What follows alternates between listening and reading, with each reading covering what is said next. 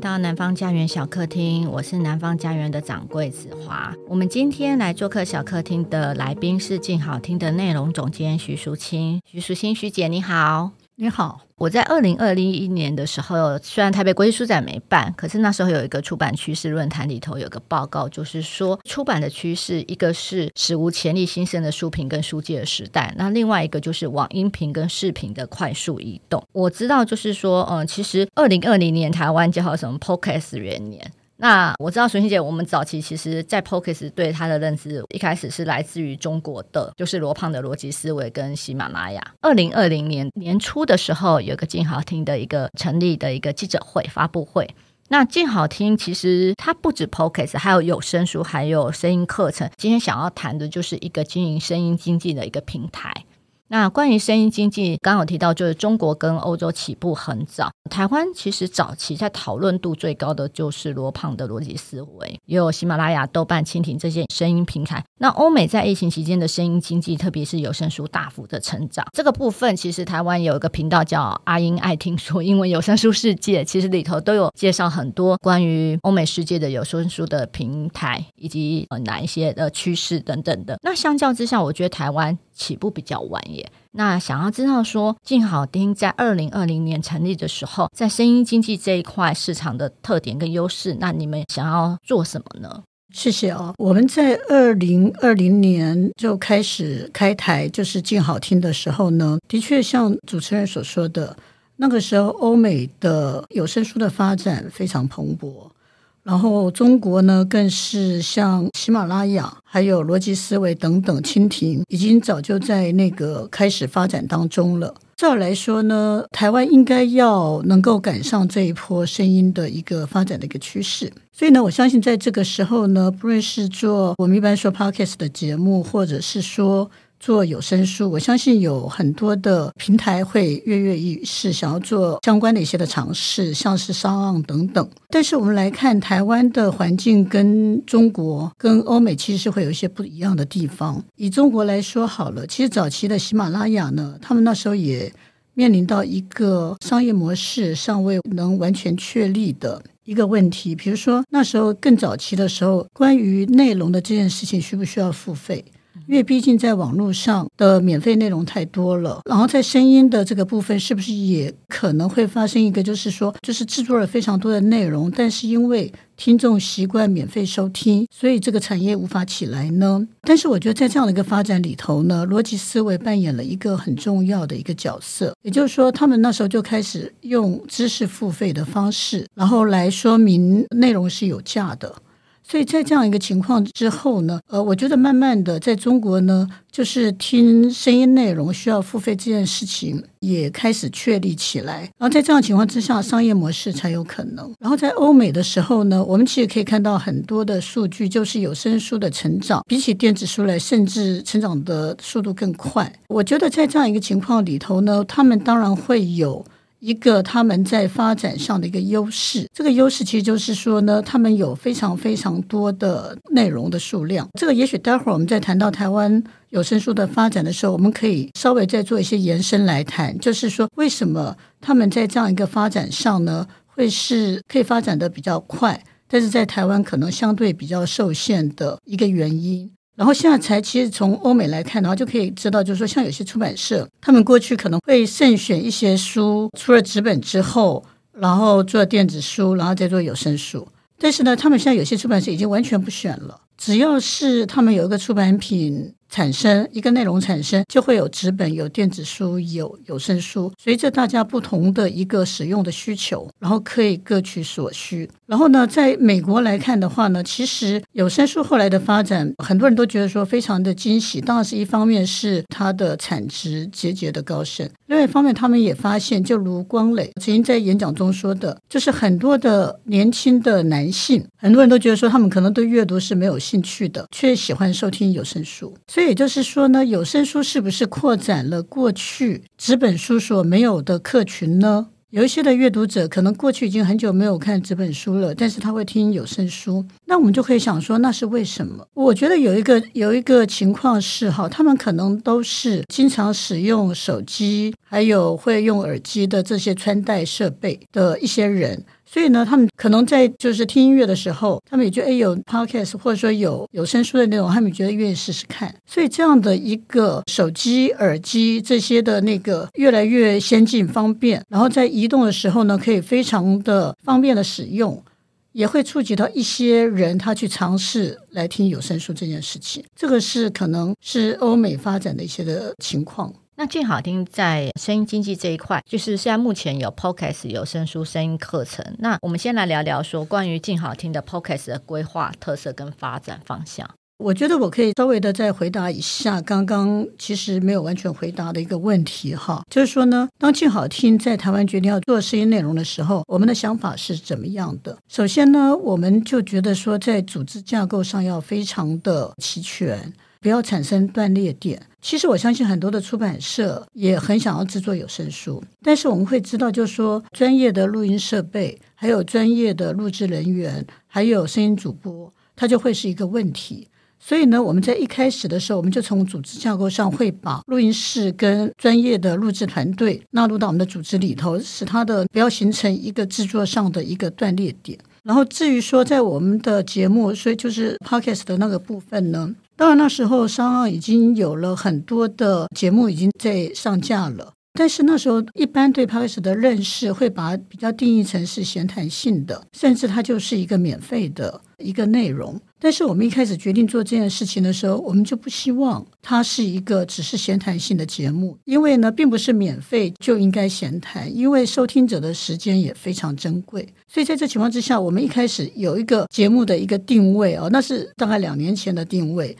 但是我觉得我们后来也一直遵照这个方向，就是我们希望可以做到知识普及，所以我们会有知识好好玩等系列的节目内容。另外一方面，我们希望可以做到观念沟通，所以我们会有蓝佩佳老师的节目，还有就是那个跟性别议题相关等等的一些的内容的筹划这样。另外呢，第三其实就是社会关怀。所以我们可以去关照到现在所发展的一些的可能是弱势或者过去比较习烟未查的一些的现象，我们可以来做一些的探讨。总而言之呢，其实我们一开始在做规划的时候，我们就想说，在我们的自制内容的部分呢，有一大部分我们希望可以做到像远流当年所说的没有围墙的学校，也就是很多人借由在听这些内容的时候。他可以获得一些的观念，或者是获得一些的启发，或者获得一些的心理的支持。当然了，因为我们自己也有一些的周刊内容的节目，所以我们会有一些，比如说像美食、像财经等等的内容作为一个补充。所以呢，在我们的节目内容上，我相信我们是相当综合性的一个节目的一个发展。其实这样听起来，我觉得就是他如果就媒体来讲，我觉得他应该是说比较属于专题式的。然后他是做一个 podcast 一个 podcast 节目，只是说静好听在这一块部分有刚刚你提到的知识普及、社会沟通跟社会关怀这三个面向。那其实其他的比较生活类的面向其实也是有的。嗯，是的。那想要知道就是说这是 podcast 的部分。那我想知道就是说关于有声书的部分，因为其实刚刚徐姐这边有提到，就是说你们从一开始规划有声书的时候，就是要把设备跟专业的录制团队做好。那我想知道说，静好听在有声书这边的优缺点，还有你们整个的契机，为什么开始投入有声书制作的契机跟定位？因为毕竟有声书的制作，等一下也会问到，就是说，其实它的制作的成本跟时间、物力、人力，其实比纸本书还要高很多，这样子。所以我想知道说，你们投入有声书制作的契机跟定位，还有静好听的有声书的特色在哪里？那还有聊到就是刚刚所谓的专业培训、专业录制的团队这个部分，尤其是你们的声音主播的培训这块，也请您跟我们聊一聊。好的，因为我们一开始静好听就想要做一个全声音内容的平台，所以呢，呃，不论是刚刚说的节目，或者是说有声书，或者说我们现在其实还在积极规划的课程，都会是我们的内容的一部分。所以呢，在做有声书的时候，其实我那时候有一个想法，应该是说我有两个想法。第一个想法就是说呢，我觉得台湾的出版产业其实大家一直都觉得面临到相当大的挑战，但是我相信子华一定知道，就是说我们要开创一个内容是何其的不容易。对，如果说一本书出来了，然后在书店上架，运气好可能就几个月哈，运气不好可能时间还更短，然后这样子就因此下架而不会被人家所知道的话，我觉得这非常的可惜。所以呢，我觉得那个制作有声书是延长内容的生命。还有给内容另外一个可能性的一个机会。当然，这里面也正好是遇到，就是说整个的媒介，就是我们去接触内容的方式，本来就在改变当中。不论是纸本，或者说后来发展的电子，但是这个呢，他们都有个特色，就是说他们都是去争夺眼睛的专注力的。而这个东西会让出版，我觉得会更为的辛苦，就是说，因为像我们有非常非常多的影集，然后影集就是说不同的频道本身就是一种争夺战了。那在这情况之下，不论是纸本书或电子书，在这样的一个争夺战里头，我相信它不见得会占优势，甚至会遇到很大的挑战。但是在内容的吸收里面呢，只有声音这件事情是可以跳脱眼睛的这样子的挑战的，而且呢，它可以隔离出很多的附加的一个时间。比如说，所谓的附加的时间，就是说呢，如果我今天看影集，我势必没有办法看书或做其他用眼睛相关的事情。但是呢，我今天在运动的时候，我可以听有声书，或听一些声音的内容，或者听音乐。也就是说，当你在做一些事情的时候，你的很多的你可以同时并用。所以我会觉得说，声音这件事情在未来一定会成为一个非常有力量的一个沟通方式，因为呢，它跳脱了眼睛的过度的使用。然后另外就是说呢，其实，在声音的这个部分，我们可以想到，就是说，它还有一个很大的力量是在于陪伴。所以呢，我们可以想到说，未来如果说人口越加的老化，当然很多人会说，哎，那人口老化的时候是不是耳力也不太好呢？但是我觉得这个东西其实是可以改变的嘛。哈，比如说你在家里如果有个音箱或喇叭的话。其实呢，越来越多的老人其实他需要比较多的照顾，甚至有有些人他因为身体的老化，必须躺在床上的时候，他可以用声音这件事来陪伴他。不论他是听有声书或者听一些的节目内容，我觉得这样一件事情哦，在未来的那个社会里面呢，它会是它的重要性会越来越显著。所以这就是为什么我们那时候会想说要做一个全部跟声音有关的一个内容的平台。另外呢，我也想说，就是说呢，我们其实不只是做内容，我们一开始就有了平台的一个规划，也希望有一些的出版社，如果自己做有声书或等等，可以在我们这边上架。也就是说，我们跟博客来或跟瑞木的不同是，他们会聚集了一些的购买图书的人，但是呢，我们这边会聚集一些一开始就习惯用声音来听内容的人，所以我觉得会是一个不同的取向。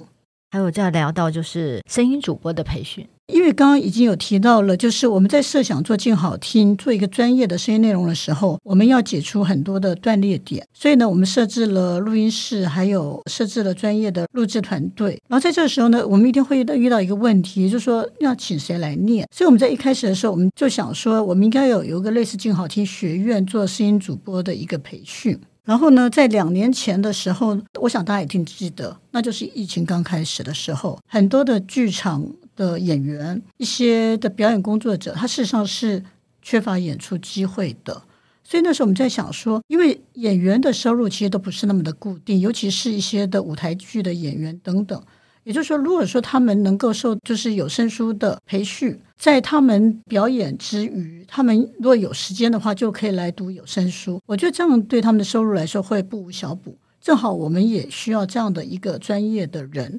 所以在这情况之下，我们就觉得说，我们请一些的专业的配音员来培训他们，我觉得也许是一个可行之道。因为即使是在中国，中国的表演人口非常多，因为各省可能都有各省的一些的演员。可是呢，在他们的声音内容开始蓬勃发展的时候，很多人都会在家里架设了麦克风等等来录制有声书，或者说做一些的内容。可是后来发现，就是说。这也很困难，因为就演员来说呢，我在演电影的时候，跟我在演电视的时候，跟我在演舞台剧的时候，我的发声的方式很多都会不同。所以，即使演员也是需要专业培训的，但是他们有一个会比一般人有更好的基础，所以我们才在这样的情况下说，哎，我们就培训一些的对声音表演有兴趣的人，或者本身就是演员，一起来做这件事情。我觉得找舞台剧的演员或者是演员本身来做，就是有声书的录制这件事情非常有意思，是因为我觉得对于人来讲，或是舞台剧演员来讲，其实声音其实它本来就是一个演绎，它的声音其实可以做足，它是有表情的，它有内容的，所以其实用他们的声音来诠释一本书的内容的话，因为像我知道有一些是广播人员，广播人员来录制，我觉得广播人员录制他的可能口条或者是他的训练是非常专业的，可是跟演艺人员或舞台剧演员来讲话，其实还是有些微的差距的。呃，是的，因为就是说，毕竟他要深入到文本的诠释，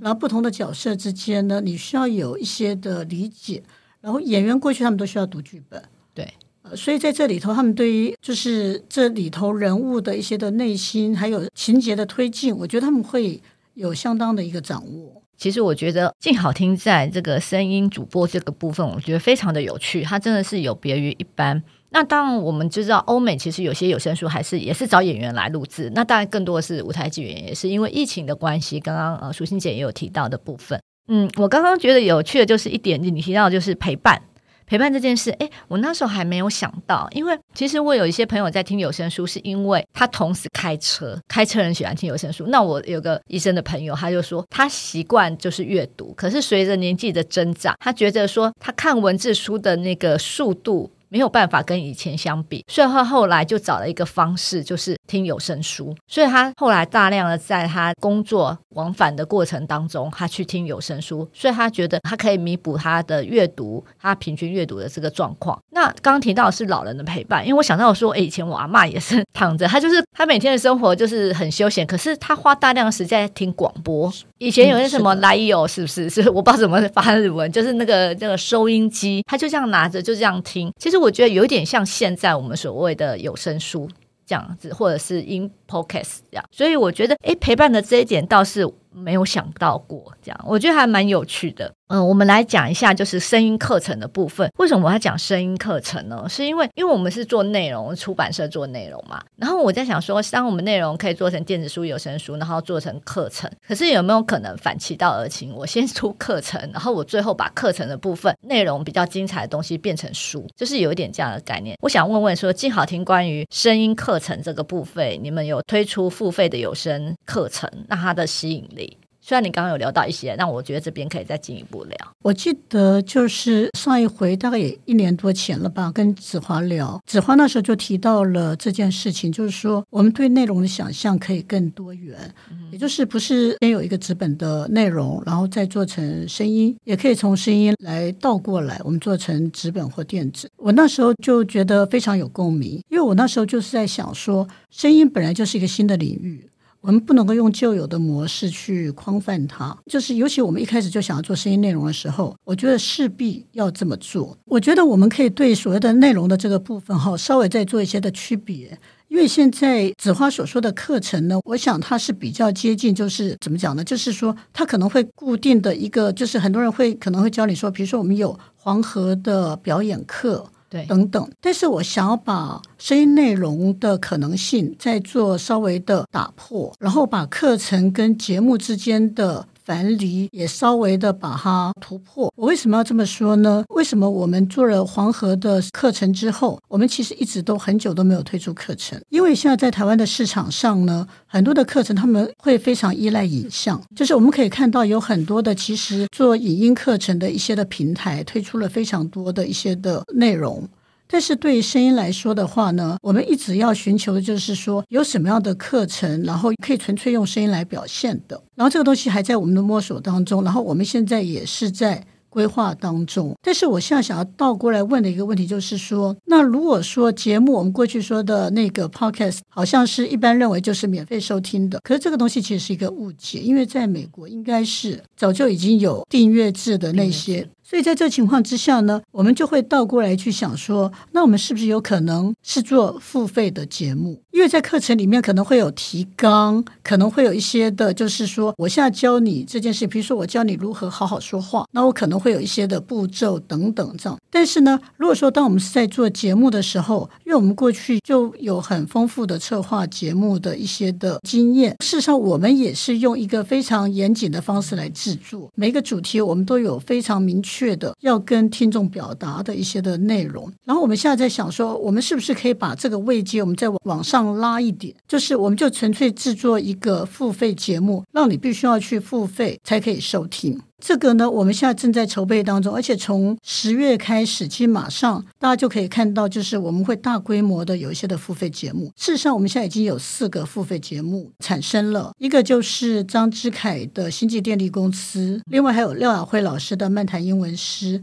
还有徐政府的人类世下的自然史，还有玛雅人的玛雅大使，玛雅大使上线中吧。我那时候的想法是这样子，也就是说，这跟有一次我接受一个联合早报记者的访问，他就说，如果说像所有制作内容的人都是用免费的方式的话，那这个产业的产值要如何产生？嗯哼，也就是如果都是免费的话，就这个产业如何起来了？我们简单的说啊。当然，我们也可以知道，就是我们过去有那么多的 podcast 在各个地方上架，平台也很多。可是呢，大部分依赖的模式还是不外乎两个，一个就是广告，一个就是打赏。然后在广告的话呢，其实即使我们有几千个节目，但是我想会获得广告挹注的，其实我觉得相当少。那如此来说的话呢，就是说，那这样产业的规模要怎么起来？如果说很多人在制作一些的这样的一个内容，其实都是一个免费的，好像这样的一个产业已经欣欣向荣了，但是事实上他们的努力是拿不到任何收益的。如果是这样的话，我就觉得会有相当大的一个困难。所以我后来我就在想一件事情，就但是呢，这样的一个事情哦，在中国，其实你就看喜马拉雅，它非常多的节目，它一开始它其实它就是付费的，顶多就是你成为一个会员的时候，你可以用比较便宜的价格去购买。所以在这样一个情况下的话呢，我那时候就觉得说，我们可能应该要制作很多很多的付费节目，让一些的听众他会习惯，就是说我听这样一个内容，我可能是需要付费。当然，很多人也会说，哇。在大家都不习惯付费的情况之下，你开始要做一些的付费的内容，你可能要会经历很大的挑战，然后也可能会经过一个漫长的时间。可是呢，这件事情呢，不这么做，就永远很难开始。所以呢，我们现在会做，就是说很多很多的一些的付费节目。但是你如果要说它跟课程它之间的区别会是在哪里呢？对我们来说，我们也在摸索这两个，就是我们说付费节目跟付费课程之间的一个疆界。我想刚刚子华在说课程的时候呢，我的猜测是，也许你就是用这个来区别付费跟免费之间的一个区别，这样。但是对我们来说，就是在免费节目、付费节目跟课程之间，我们也必须要去确立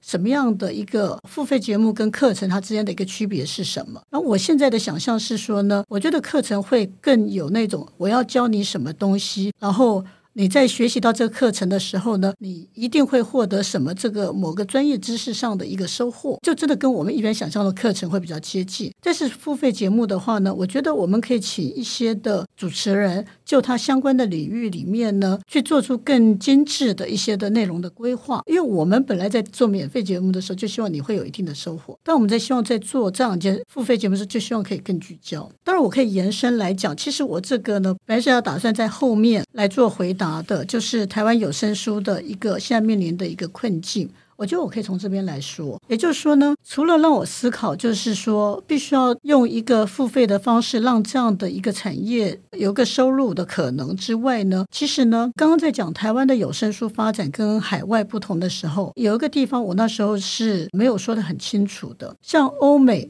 他们的英文版书的内容非常非常多，不要说欧美了，就说像美国啊等等，他们不论是内容的生产，还有市场，都是相对比较大的。对，它是涵盖欧美之外的整个英文市场。是是是，但是在台湾呢，我们可以看到，第一个，台湾的市场可能就是局限在台湾，嗯。然后第二个呢，因为在台湾的有声书其实还在发展当中。所以，对很多拥有大量内容的出版社来说，他不太愿意投入到有声书的产制里头。他们其实非常清楚，我今天出版一本书的话，我大部分的收入来自纸本书，然后某一部分的收入来自电子书，然后呢，只有非常非常微小的一个部分来自有声书。如果是这样的话，有声书的制作，我相信子华一定知道，其实它是非常非常复杂，它工序非常非常多，要克服的问题也非常多。那那么大的投入跟那么微小的收获之间是不成正比的，所以台湾的有声书就会发生一个什么样的情况呢？就是在台湾的出版市场上呢，可能很大的一部分是依赖翻译书的。嗯，可是呢，很多的台湾的出版社在去尝试做有声书，比如说，如果我们跟一些的出版社谈合作做有声书的时候，通常在本土创作里面，他们可能会愿意觉得可以试试看。但是到翻译书的时候，他们就非常的犹豫，因为他们不太觉得，就是说还要去买翻译书的有声版权是值得的事情。嗯，当然，像漫游者、像辩论，他们是不同，因为漫游者本身就是一个出版者，所以呢，他们的莫斯科绅士他可以同时去购买纸本、电子跟有声的版权。这么听来，子华就一定会想到一个问题，也就是说，如果说台湾的有声书的内容数量是有限的，而且只局限在本土创作。或者公版书里头，对，我们如何创造更多的内容？因为如果说我们今天会吸引一些来听有声书，他们可能本身就有一些对书的阅读的喜好。我们只是希望说他在纸本书这可以尝试听有声书。但是呢，如果说他们在阅读有声书跟电子书，他们的内容可以非常非常的多样。然后在听有声书的时候呢，大部分都是公版书或者是只有本土创作相对少的一个内容的话，我觉得对他们来说也会让他们没有办法有更愿意去尝试。那我们要怎么解决这个问题？对我来说，我解决这个问题的方式。就是我制作非常多的付费节目，我制作这个付费节目，我觉得是可以促进产业的一个发展的，这是我的想象啊，是不是真的可以做到，我也不知道。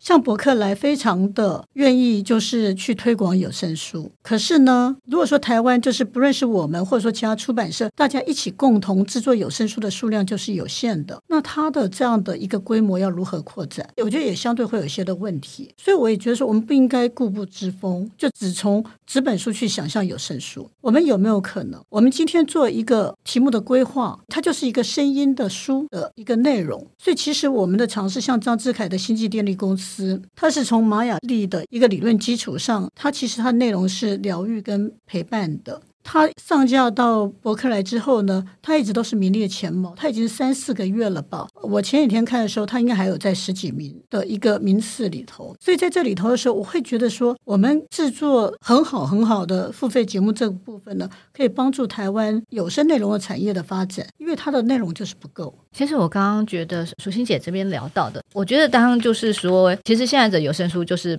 本土的作家、华文作家，或者是所谓的公版权的书。因为如果说你是其他的翻译书的话，有涉及到就是你要预付版税，其实读者可能不清楚，就有声书的预付版税可能会高于纸本书。所以会造成就是现在出版产业的会却步。可是我我昨天其实我们在跟读墨晚芳聊到这件事情，他说其实他觉得是可以，譬如说有没有可能做到就是纸本书、电子书、有声书的同时上架，就是你同时发，因为你一开始对出版社来讲，我今天要推这本书的时候，我开始前面大概至少一两个礼拜都是一直在做这本书相关的宣传，应该是说是这是三种不同的载体，这三种不同的载体同时上架的时候，其实对读者来讲就是哎，我三个网。买哪一个？就是他有更多的选择，可能或者要换一个方式来思考，就是说，哎，其实他只是不同选择。包括淑欣姐刚刚有提到，就是说有声书其实有发现有一个状况，就是哎，男性的多。当我这三种载体不同载体同时上架的时候，或许男性的读者，我只有纸本书上架，他不会购买。可是我三种让他选择的时候，他有可能就是直接买有声书。当然，这也是有现实操作的问题，这没有办法。可是会不会之后就是有可能往这个方向来发展？那另外提到课程的部分，是因为之前我们就是有出有温度的台湾史嘛。然后我们现在有在做一个 podcast，是呃不是南方教育小客厅，是台湾故事馆。然后要做一年半，是把那个整本书的内容，包括杨渡老师的其他的呃台湾历史相关的一起讲。那他同时也带动了这本书。然后那时候他当然相对而言有一些课程的东西。那我们那时候其实南方其实本来今年要做，可能应该也到明年。就是我本来想要做一个报道文学的一本书。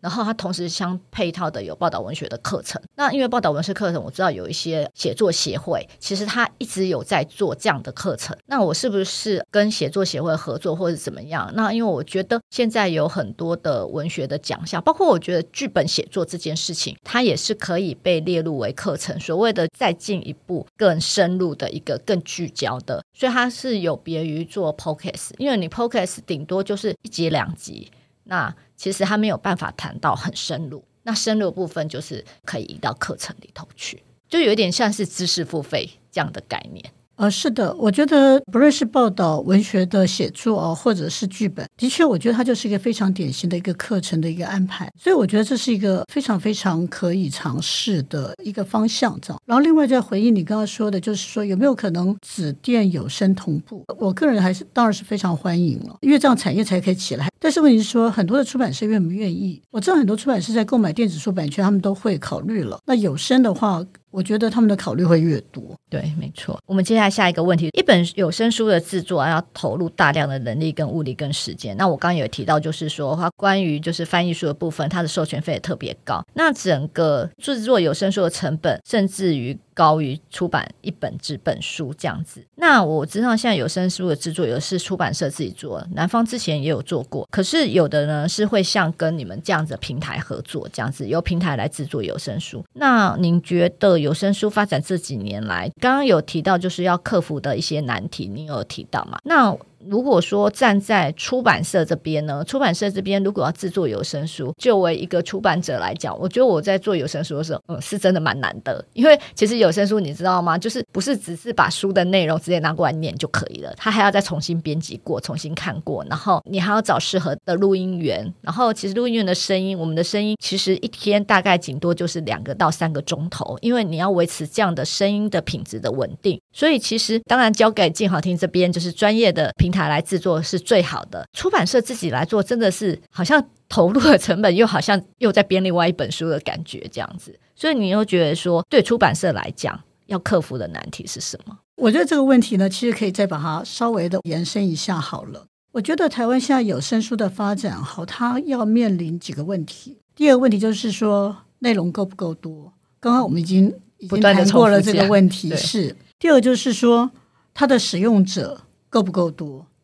也就是说，如果说使用者很少的话，就意味着购买的人口可能不够多嘛，这又会影响了很多的出版社投入到有声书的意愿。然后第三个，我觉得是平台。当然，现在因为博客来等等的关系，所以我觉得平台的这个问题相对是比较可以去解决的。所以在这里头的时候呢，关于内容的这样一个部分，我们当初为什么会决定要自己去盖五间的录音室，然后成立一个专业的录制团队？一方面，我们当然就是会设想到，我们未来要做声音内容的时候呢，刚刚说的不要产生断裂的同时，也是意味着说我们可以控制成本。也就是说，如果说我们像所有的内容的制作都要去跟外面的录音室合作的话，我觉得这样的成本。相对会比内建，我觉得相对是会比较高的。然后另外一个事情就是说呢，当我们可以掌握了录制的技术之后，我觉得就希望可以跟解决台湾的出版社不太愿意就是自己去花钱去录制有声书，然后还要去克服种种录制的一些的过程的一些的难题。也就是说，如果出版社愿意提供内容。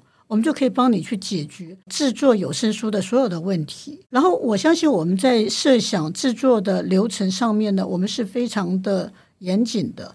所以就是，甚至呢，我们也会有一个叫做声音编剧这样的一个概念，就是你的书给我们了之后呢，文字跟口语本身就有点的差距，所以呢，我们会请声音编辑或声音编剧来初步来做一个整理，然后呢，这样的一个内容呢，它会相对适合用声音来表达，但是它又必须要完全合乎作者的意思，所以在我们的工序里面呢，还包括了会把这个播音稿的文本。再给出版社看过，确定就是说内容是一致的。事实上，我们改的幅度也非常非常小，只是一些的口语的一些的部分这样子。所以也就是说呢，在一般的出版社，呃，要制作一本有声书的时候，它人力跟时间。物力的投入本来就是非常的大，而且对出版社来说，你也可以想象到说，它最主要的业务其实还是在于纸本书，因为转电子书相对容易嘛，所以他们愿意花多少心思来做这件事情，但是他们都不愿意，就会使得台湾的有声书的内容是不够的，因为他们觉得这个对他们来说实在太花时间，所以我们在做这件事情的时候，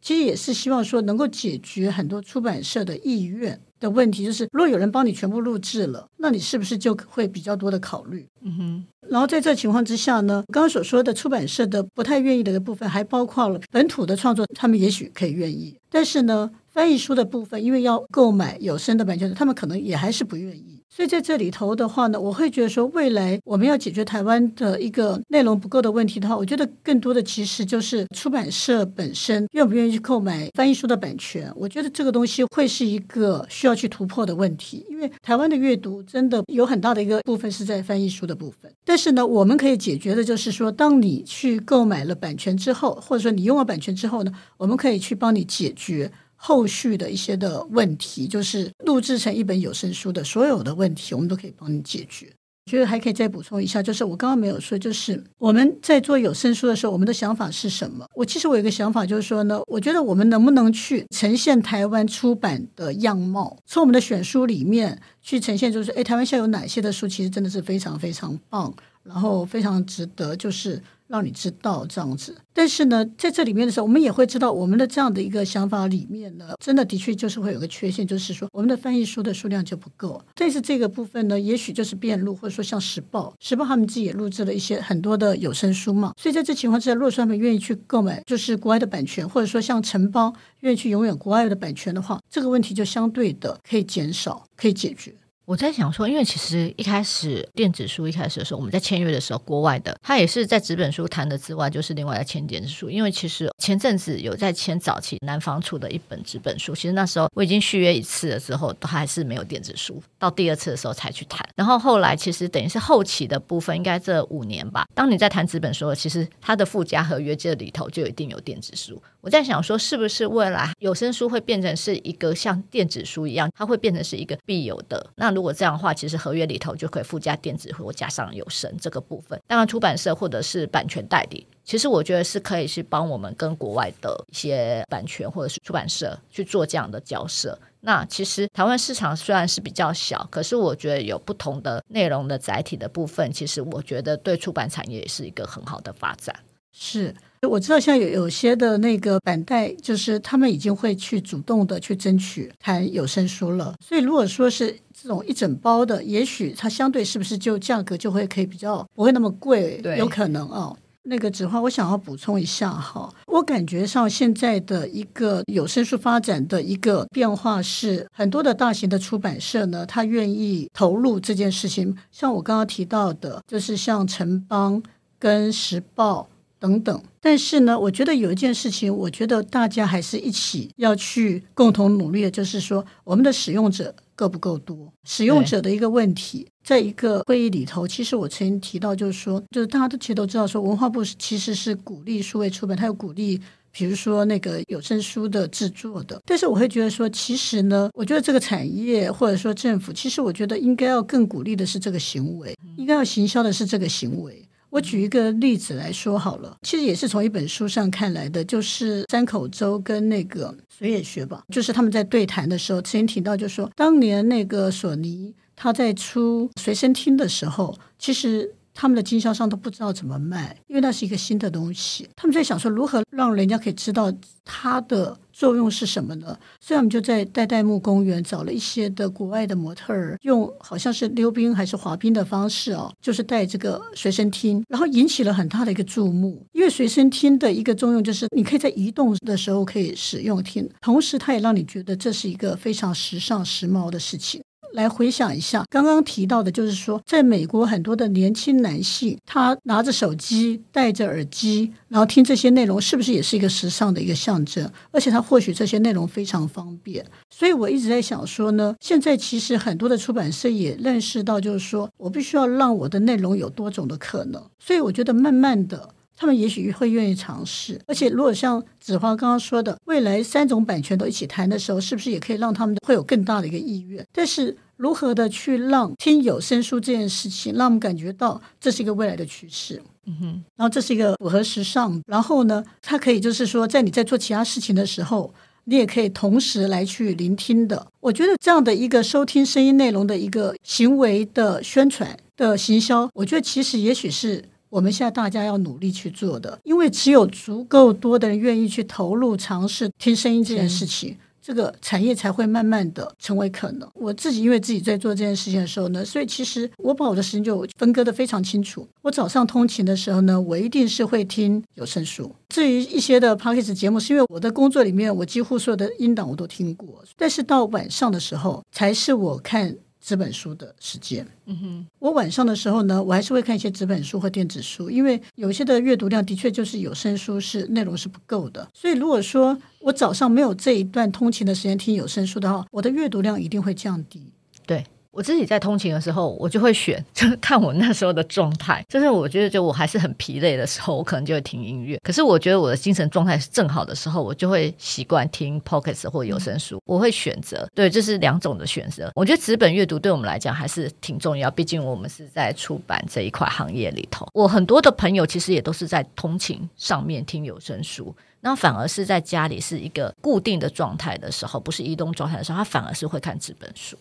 我觉得怎么样就是让声音这个平台的部分，可以让听众读者觉得说，哎，它其实不会占据你的时间。而是他让你的通勤很无聊的时候，他可以反而会，你可以同时一心多用，也不是一心，因为通勤就是你有没有办法，你就是塞在那里。那你怎么样去让你这个时间有更好的应用？我觉得这是一个很不错，就是声音经济的部分，其实是一个很好的选择，不管是 Podcast 或者是有声书。您觉得就是刚刚也提到，就是。要注意的变化跟未来发展的方向。那楚欣姐，你觉得是说，二零二零年你们成立嘛？然后其实是一直在耕耘台湾有声书这一块、声音经济这一块。你刚刚也提到问题，不管是读者的开发，或者是说出版者这个部分，或者是版权代理等等这些，还有书籍内容不够的问题。那我觉得这些部分之外，就是说，如果这些可以慢慢慢慢的试着解决的话，其实台湾其实，在有声平台这一块、声音经济这一块，还是有发展的可能嘛？对不对？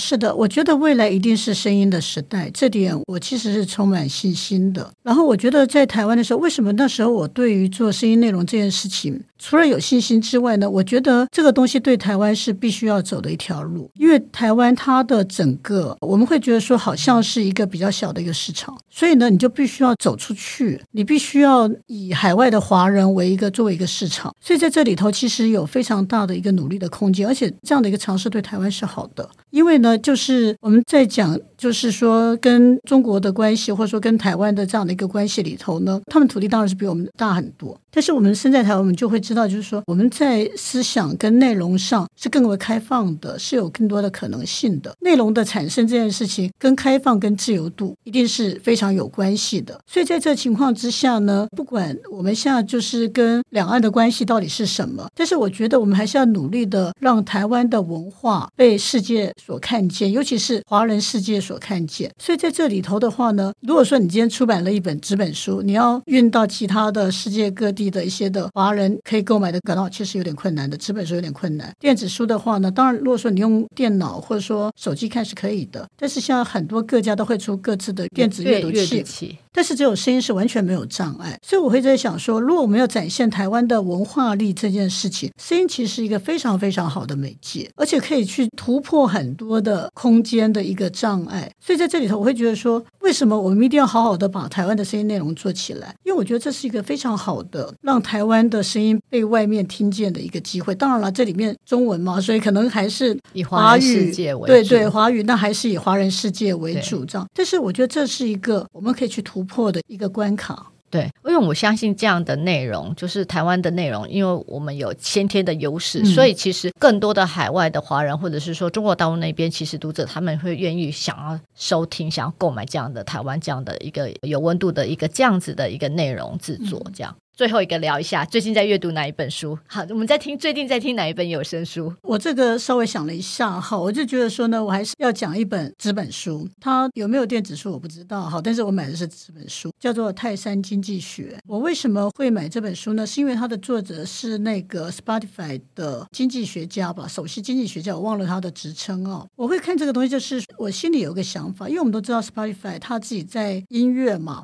后来购买了 Podcast 的公司，又购买了有声书的公司，所以我就觉得说，其实他们也是去打造一个你就是戴着耳机的这样声。然后在这个情况之下，我曾经设想过，如果说今天我们在购买有声书的时候，也许未来的读者不是在我们现在所熟悉的一些的，就是购买图书的平台上去买，是在 Spotify 上面去购买。这样的一本书，这样子，或者说从各种的一些的音乐平台里面去购买，因为他们已经在努力在在做这样一件事情了。所以呢，我们的通路可能生态都会改变，这样。对。但在这里面的时候，我觉得它非常有趣的是，它有很多的想法是颠覆了我们对过去的看法。包括呢，我们刚刚所讲，就是它的一个为什么叫泰山经济学，就是说你何时要丢掉你的旧的藤蔓，因为泰山不是就这样会晃吗？晃来晃去。对，你是不是要丢掉你旧的藤蔓，然后去抓住一个新的藤蔓？所以如果说你所有的利润的收支那些都是从旧藤蔓来来计算，你就会觉得说很多的尝试不值得。就是说，也许可以去看一下这本书，这样。也就是说呢，未来的时代跟我们过去用旧有的模式去思考的很多事情可能是不同。然后呢，如果你从一个新的角度去看的话，你你就会知道说，其实有很多的过去的一些东西，也许我们都要要打破，然后赶紧的去投入一个新的尝试，这样。嗯哼，这绝对不是客套哈。我最近在听的其实是杨度的《味烧书》，当然这一方面是因为我们最近才刚录制出来。嗯哼，其实我现在只听了前面开头的这个部分哈，但是呢，我要说的是我非常有感。为什么我非常有感呢？因为杨度的文字本来就是有名的好。我那时候在听的时候想说，声音是不是可以传达他的文字上的那种感染力？但是我在听这内容的时候呢，我自己听的是非常投入的，我希望杨度也会满意哦。然后我在听这个时候呢，从他的声音里面立刻把我带入到一个情境。他一开始的时候，他在讲，当然这个跟一九八九年的民运是有关系的，这样子。但是在前面时候，他也一开始就提到说，他如何第一次到中国去，在北京那个时候的一个社会的氛围。氛围他在西安里面去看到，就是说李白的长安，杜甫的长安。我就听到这个时候，我就会想到，我当时就是因为我自己是学历史的，然后我大概在二零零二年的时候去北京，也住了。很长一段时间，我相信阿杜那时候在八零年代去到北京，跟我二零零二年去到北京，跟现在的一些的情况有很大很大的差别。但是呢，的确那时候因为我是学历史的嘛，在我的阅读里头有非常多的是对于古老的文明的一些的想象。我当初也是的确带着这些想象来到了那样一个地方，这样不只是西安，他到了北京去跟那些的小贩去做一些接触，遇到一些的朋友的时候，他把我的一些。的回忆整个都卷进来了，所以在这里头的时候，我就觉得说我完全沉浸在他的这样的一个，就应该是说这样一本书里。他描述的那个时代的那个中国的氛围，对。然后这个东西其实对我来说，我一直都觉得说这样的一个时代，其实也我想是一个一去不复返的一个时代。所以我在想说，在听这样的一个文本的时候，我觉得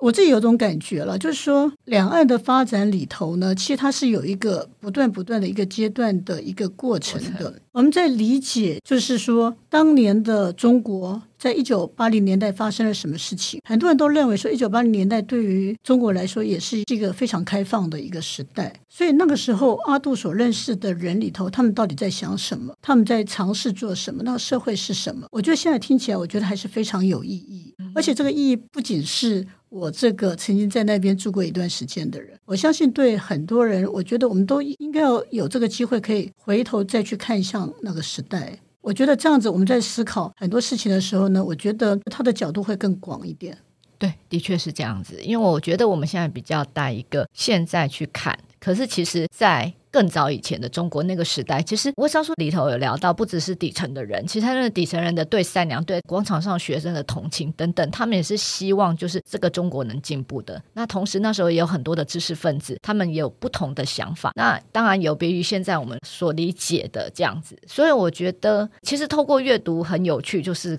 你要打破所谓自己那个既有的那种视角跟讲解，因为你这样才可以看到。因为我觉得历史的发展不是断裂的，它其实是一个延续的，所以就像台湾之所以成为现在，也是早期历史不断的发展跟演进。那我觉得，当我们在看其他地方的历史文化的时候，其实我觉得也是要从这样的一个长久的一个观察来看，应该是说比较健康吧，比较健全。好，那谢谢淑清姐。那呃，谢谢子华。对，今天聊好久。南方家园小客厅固定每周四更新最新讯息，请见南方家园脸书跟 IG。如果有任何想法，欢迎讨论跟留言。我们下集见哦，拜拜。谢谢淑清姐，谢谢。